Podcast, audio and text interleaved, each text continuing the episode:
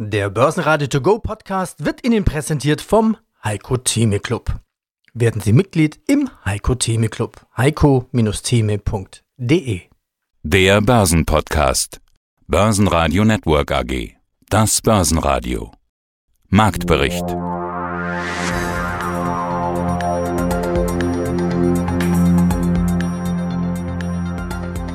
Aus dem Börsenradiostudio A heute Peter Heinrich mit Kollegen Andy Groß. Auch gegen Corona ist ein Kraut gewachsen. Der DAX testet wieder die 13.400. Biontech erwartet die Wirksamkeit bei Mutationen. Der DAX schloss dann mit plus 1,3% bei 13.418 Punkten. MDAX plus 1,2%, 30.233. Mein Name ist Stefan Albrecht. Ich bin Vorstand der Albrecht und Vermögensverwaltung AG aus Köln. Was glauben Sie, wie sehr wird uns Corona noch 2021 an der Börse begleiten? Naja, jetzt äh, haben wir ja irgendwie einen Rückschlag. Die DAX-Rekordmarke scheint wieder in die Ferne zu rücken. Der Grund, die neue Covid-19-Virus-Variante. Sie hat auch einen Namen B1.1.17.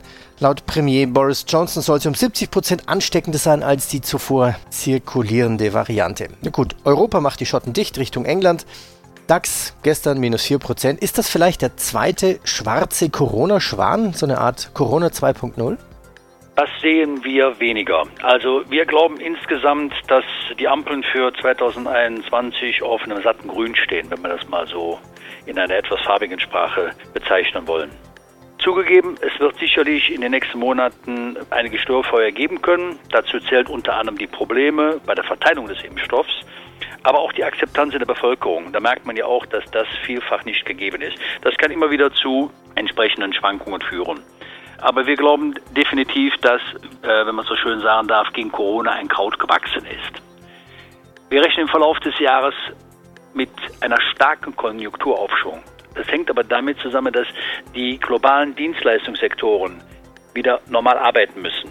So, und da glauben wir einfach dann, dass das kommen wird. Wenn jetzt genügend Impfstoffe verteilt werden, die Verteilung entsprechend da ist und die Akzeptanz in der Bevölkerung da ist, dann wird das sukzessive gehen. Man hört ja auch jetzt schon, und ich höre am liebsten auf die Experten, nicht auf die sogenannten Experten, die, die sagen, dass, dass der Impfstoff sogar auch gegen die, gegen die Veränderung des Covid-Virus ja, standhalten. Also dass der sogar hilft. Also dann bin ich also relativ entspannt von meiner Seite aus. Entscheidend ist, dass die Bevölkerung sich weiterhin an die Corona-Regeln hält und dass die Zahlen, die wir im Moment in den letzten Wochen erleben, die mich eigentlich fast fassungslos machen, dass die doch mal deutlich zurückkommen in, auf äh, ein erträgliches Niveau. Würden Sie sich impfen lassen? Ja. Ganz klares Ja. Klare Frage, klare Antwort. Also ich selbst, ich persönlich gehe von einem Lockdown wahrscheinlich bis Ostern aus, was man so aus Berlin, aus dem Flurfunk hören kann. Schauen wir auf die Börsen. Depotcheck 2021. Welche Aktien legen Sie uns 2021 ins Depot bzw. ans Herz? Also generell sind wir für Dividendenpapiere.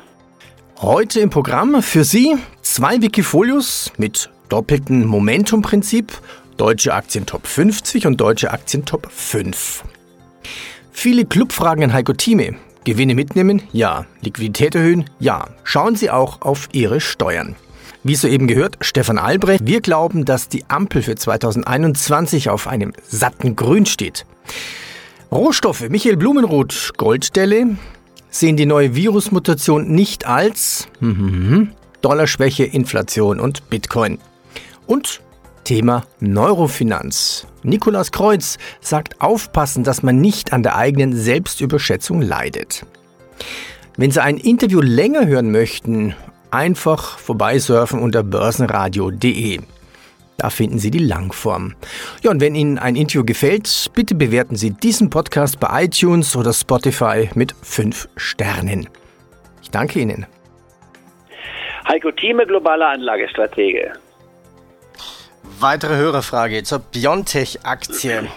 Herr Thieme, ist da die Luft raus, jetzt wo alle guten Meldungen auf dem Markt sind? Vieles ist schon raus. Aber BioNTech ist ja nicht nur auf den Coronavirus abgestellt, sondern hier die neue Technologie in der medizinischen Forschung, um festzustellen, wie man hier Krankheiten besiegen kann mit Medikamenten, mit der neuen Medikamentstruktur, wenn ich es richtig verstehe, auf der DNA-Basis beruhend. Das sind also neue Technologien, die wir vorher gar nicht in diesem Sinne hatten. Was hinzukommt, ich habe mir gerade angehört, ich war die Pressekonferenz in BioNTech mit dem äh, Wissenschaftler dort übrigens interessant. Ich hatte es schon mal erwähnt, aber das sollte man doch mal hier klar und sagen. Es gibt ja viele Gegner, nicht wahr, die die Flüchtlingsproblematik anders sehen, sagen, wir sollten nicht so viele Fremde reinlassen in Deutschland, das muss mehr kontrolliert sein. Äh, BioNTech ist, wenn man mal es extrem formuliert, ein fast türkisches Unternehmen. Es ist eine türkische Familie, die dort das Sagen hat. Die Eltern kamen aus der Türkei, die Kinder, die jetzt dort äh, in der Firma tätig sind, nicht wahr, und diese Firma auch aufgebaut haben, sind Deutsche, absolut wie jeder andere, wie ich auch, egal wie, seit wann sie da sind, ob sie geboren sind in Deutschland oder in der Türkei, noch spielt auch gar keine Rolle. Das sind deutsche Bürger. Und hier sehen wir, wie wir von dem Flüchtlingsstrom profitieren. Ich sage es mal immer in einem Satz. Also ich bin ja Musikliebhaber, ne, liebe die klassische Musik und für mich ist Beethoven einer der ganz größten. Sein 250. Geburtsfeier war ja gerade in der vergangenen Woche gefeiert worden, nicht wahr? Und äh, hier kann man nur sagen, mir ist es wert, die Flüchtlinge aufzunehmen, um einen Beethoven zu entdecken. Und das haben wir mit BioNTech in gewisser Weise auf der biotechnologischen Seite gemacht. Und da kann man nur jedem gratulieren, der hier offen ist, sagt, wir müssen auch die in Not stehenden Flüchtlinge oder diejenigen, die hier eine größere Zukunft sehen, uns großzügig gegenüber erweisen. Natürlich müssen sie auch unsere Modalitäten als Staat anerkennen, unsere Grundrechte anerkennen, etc. etc.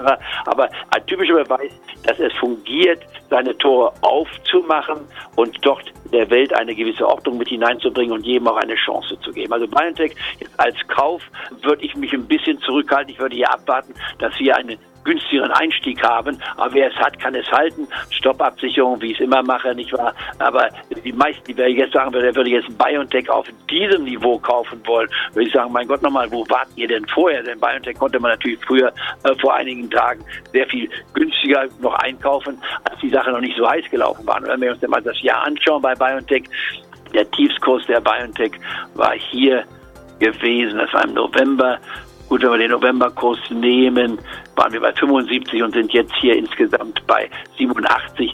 Spitzensatz haben wir gehabt, bisher um die 108. Ich würde hier noch ein bisschen abwarten, ein bisschen Luft da unten lassen, also unter 80 kann man vielleicht anzufangen. Und auch hier bis zu 2 Prozent, weil es ja kein Dauer- oder DAX-Wert ist. Ein Nebenwert, wenn man so will, aber ein interessanter Nebenwert. Unter 80 kann man anfangen und dann bitte nach 10, 15 Prozent kann man dann nochmal sich einsteigen. Aber bis zu 2 Prozent. Aber wer jetzt will, ein halbes Prozent, kann man immer nehmen, indem man sich dann nach unten staffelt. Also nichts dagegen, aber es gehört nicht zu meinem kleinsten Kreis jetzt der Empfehlung, auch keine Moderna zum Beispiel, der ich eine große Zukunft für die nächsten Jahre gebe. Nur muss man sie jetzt gerade kaufen.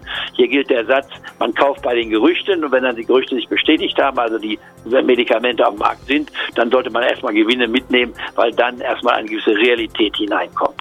Mehr dazu im Heiko Theme Club. Niklas Kreuz, CEO von Invios. Ich wiederhole nochmal die Definition. Neurofinanz versucht das Verhalten vieler Börsenakteure auf die Ebene des Einzelnen bzw. seine Hirnprozesse herunterzubrechen.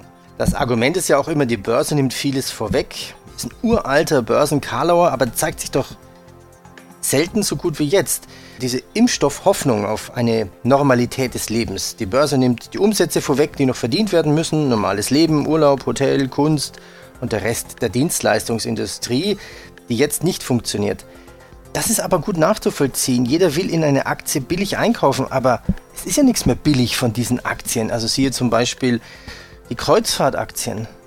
Die Menschen, die das professionell betreiben am Kapitalmarkt, müssen immer in Chancen-Risikoverhältnissen denken. Nicht der absolute nominale Wert einer Aktie ist entscheidend, sondern immer in der Perspektive, welches Momentum drin ist und dann eben halt auch in welcher Erwartung, wie viel Erwartung. Es werden letzten Endes auch Erwartungen eskontiert in einen Preis.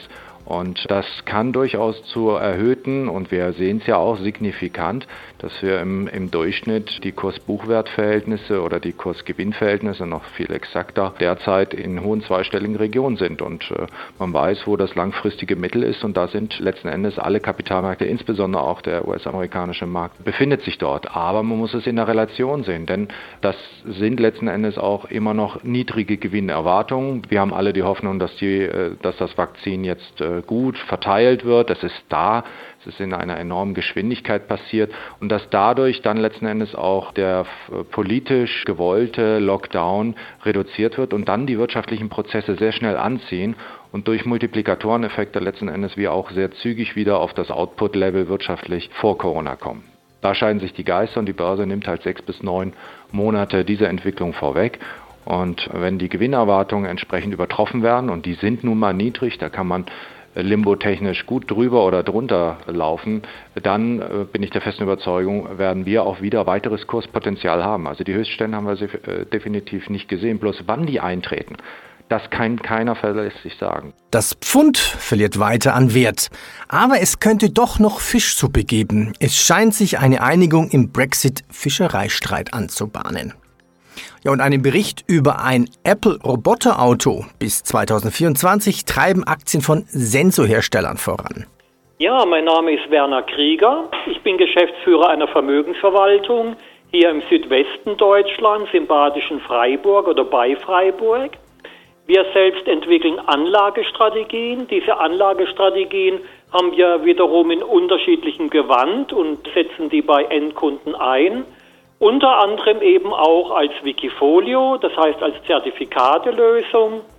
Zwei interessante Strategien haben wir erst kürzlich aufgelegt, vor circa zweieinhalb Monaten, mit sehr unterschiedlichem Risikoprofil, aber auch sehr unterschiedlichen Renditechancen. Und die schauen wir uns gleich zusammen an. Gerne. Ich glaube, man kann auch die Strategien erstmal von beiden besprechen. Mhm. Bevor wir da reinschauen, beide funktionieren nach der Strategie nach dem doppelten Momentum-Prinzip. Genau. Was ist das Momentum-Prinzip? Fangen wir ganz von vorne an. Und was ist das doppelte Momentum-Prinzip? Und was ja. ist der Unterschied zwischen absoluten und relativen Momentum? Richtig, genau, genau. Also ich sehe schon, du hast dich richtig eingelesen. Das doppelte Momentum befasst sich mit dem absoluten Momentum und mit dem relativen Momentum. Beim absoluten Momentum prüft man einfach, ob eine Aktie an sich auch in einem Aufwärtstrend ist. Und wenn sie in einem Aufwärtstrend ist, dann hat man damit praktisch schon die Vorselektion erledigt. Und dann kommt die nächste Stufe der Allokation. Das heißt, in der nächsten Stufe schaut man dann, welches dieser Aktien, die alle aufwärts gerichtet sind, welches von diesen Aktien hat das höchste relative Momentum? Und dann legt man fest, in wie viele Aktien man investieren will, zum Beispiel in die fünf stärksten oder in die 50 stärksten. Und je nachdem, wie viele Aktien man da rauspickt, desto mehr kann man natürlich Rendite und Risiko streuen bzw. steuern. Das bedeutet, wähle ich nur die fünf trendstärksten aus, dann habe ich natürlich ein sehr offensives Produkt mit ähm, höherer Volatilität, aber auch mit wesentlich höheren Renditechancen. Und wähle ich mehr Aktien aus, also nicht die fünf Trendstärksten, sondern die 50 Trendstärksten, dann habe ich einen sehr, sehr ruhigen Verlauf im Depot. Das Depot schwankt sehr schwach. Der Ertragspfad verstetigt sich, aber die Renditechancen wie in einem auf nur fünf Titel fokussierten Strategie ist natürlich nicht möglich. Ja, guten Tag, ich bin Michael Blumoth, ich arbeite bei der Deutschen Bank und bin dort im Bereich im Chief Investment Office tätig, beobachte und entwickle Strategien insbesondere für Rohstoffmärkte, für Währungsmärkte und Zinsmärkte. Betrachten wir das Gold. Wie zeigt sich das jetzt im Goldkurs und machen wir einen Timestamp? Wo steht Gold jetzt zum Zeitpunkt des Interviews? Zum Zeitpunkt des Interviews ist Gold ungefähr bei 1880 Dollar die Unze. Wir haben gestern erstmal eine Bewegung über die 1900 Dollar die uns Marke gesehen, dann ging es aber doch am späten Vormittag deutlich bergab. Und das war meiner Ansicht nach eine Reaktion darauf, dass der Dollar sich, US-Dollar sich zu diesem Zeitpunkt deutlich befestigte Also gerade jetzt in den letzten, diesen Sommermonaten hat man gesehen, dass der Goldpreis doch häufig sehr stark mit dem US-Dollar korreliert ist. Fällt der US-Dollar, dann steigt der Goldpreis. Steigt der US-Dollar, dann setzt der Goldpreis wieder zurück. Die Schwankungen jetzt nach diesen neuen ähm, Coronavirus-News waren jetzt doch ein bisschen ausgeprägter, als ich mir das jetzt im Vorfeld hätte denken können. Besonders die Rücksetzer nach unten, aber im Großen und Ganzen auf den Goldpreis, denke ich mal, hat diese neue ähm, Coronavirus-Variante mittelfristig jetzt auch keine größeren Auswirkungen. Wir haben jetzt gerade wieder so eine kleine Erholungsphase nach dem Rückschlag vor ungefähr vier Wochen, tun es aber momentan, glaube ich, schwer, die 1900 Dollar, die uns im Marke nachhaltig zu überwinden. Ja, welche Argumente gäbe es denn oder gibt es denn für steigende Goldkurse und welche für fallende? Also für fallende, momentan fallende oder gehen vielleicht nochmal einen Schritt zurück. Warum sind die Goldkurse in den letzten Wochen von den Allzeithochs im August zurückgekommen? Das sind zwei Dinge, die da meiner Ansicht nach hauptsächlich verantwortlich sind oder drei sogar.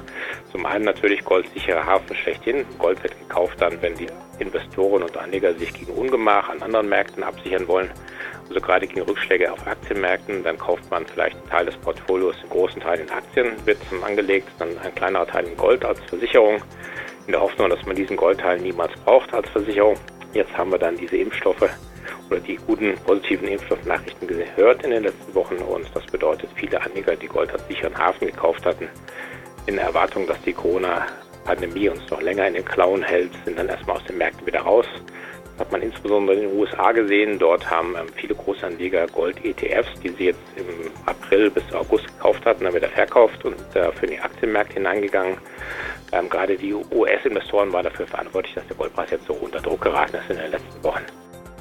Heidelberg Zement erweckt Kreisen zufolge den Verkauf von US-Firmenanteilen in einem Wert von über 1,5 Milliarden Dollar. Und wegen der Sperre des Warenverkehrs am Ärmelkanal hat Toyota begonnen, man muss sagen vorzeitig begonnen, die Produktion in Frankreich und Großbritannien zu stoppen. Also die Weihnachtsferien werden vorverlegt. Guten Tag, Helge Rechberger, Senior Aktienanalyst bei Raiffeisen Research in Wien. Es war ja sicher beispiellos, was wir im Jahr 2020 erleben mussten. Das Jahr hat einen Virus, könnte man so ein bisschen flapsig sagen. Sind Sie jetzt auch froh, dass dieses Jahr bald vorbei ist?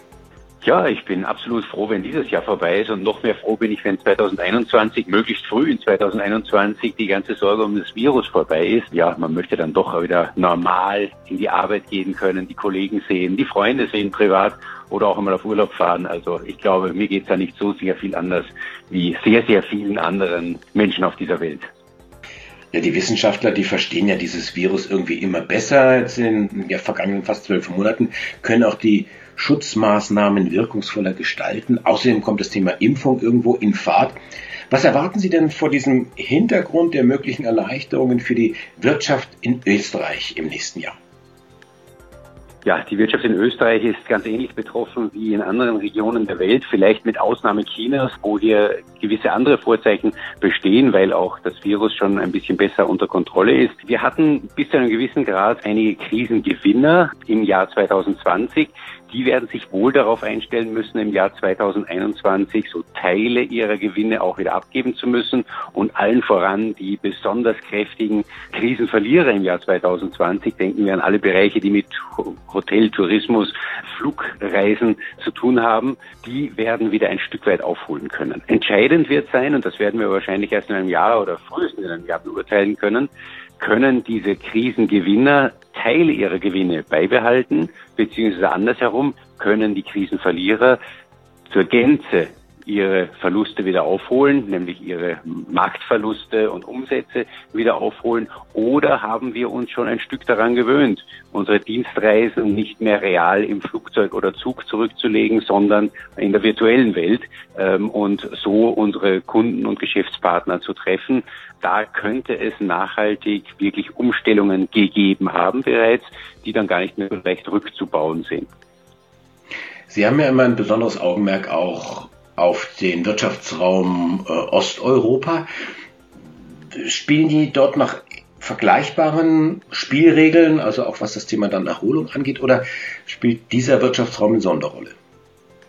Ja, im Großen und Ganzen sind die Spielregeln gleich. Die Sonderrolle kommt vielleicht von daher, weil vielleicht etwas mehr, zumindest im internationalen Handel, der Produktionsbereich eine Rolle spielt, der hier vielleicht zunächst einmal auch gar nicht so betroffen war. Natürlich, da gibt es wieder Ausnahmen mit der Automobilindustrie etc. Also kann man hier schon sagen, äh, leicht andere Vorzeichen, aber im Großen und Ganzen zählt auch hier, wenn die Pandemie, wenn die Krise vorbei ist, ist hier ein besonders starker Aufholeffekt zu erwarten. Man darf nicht vergessen, wir hatten in den letzten Wochen und Monaten gerade auch in Osteuropa einige Länder, die ganz besonders stark von der Pandemie betroffen waren. Nicht zuletzt auch Österreich, wenn man Österreich so ein wenig zu dem, zu der Region noch mit dazu zählen will, geografisch zumindest da ist dann natürlich auch ein gewisses höheres Maß an Aufholpotenzial gegeben. Börsenradio Network AG Marktbericht Der Börsenradio To Go Podcast wurde Ihnen präsentiert vom Heiko Theme Club. Werden Sie Mitglied im Heiko Theme Club. heiko-theme.de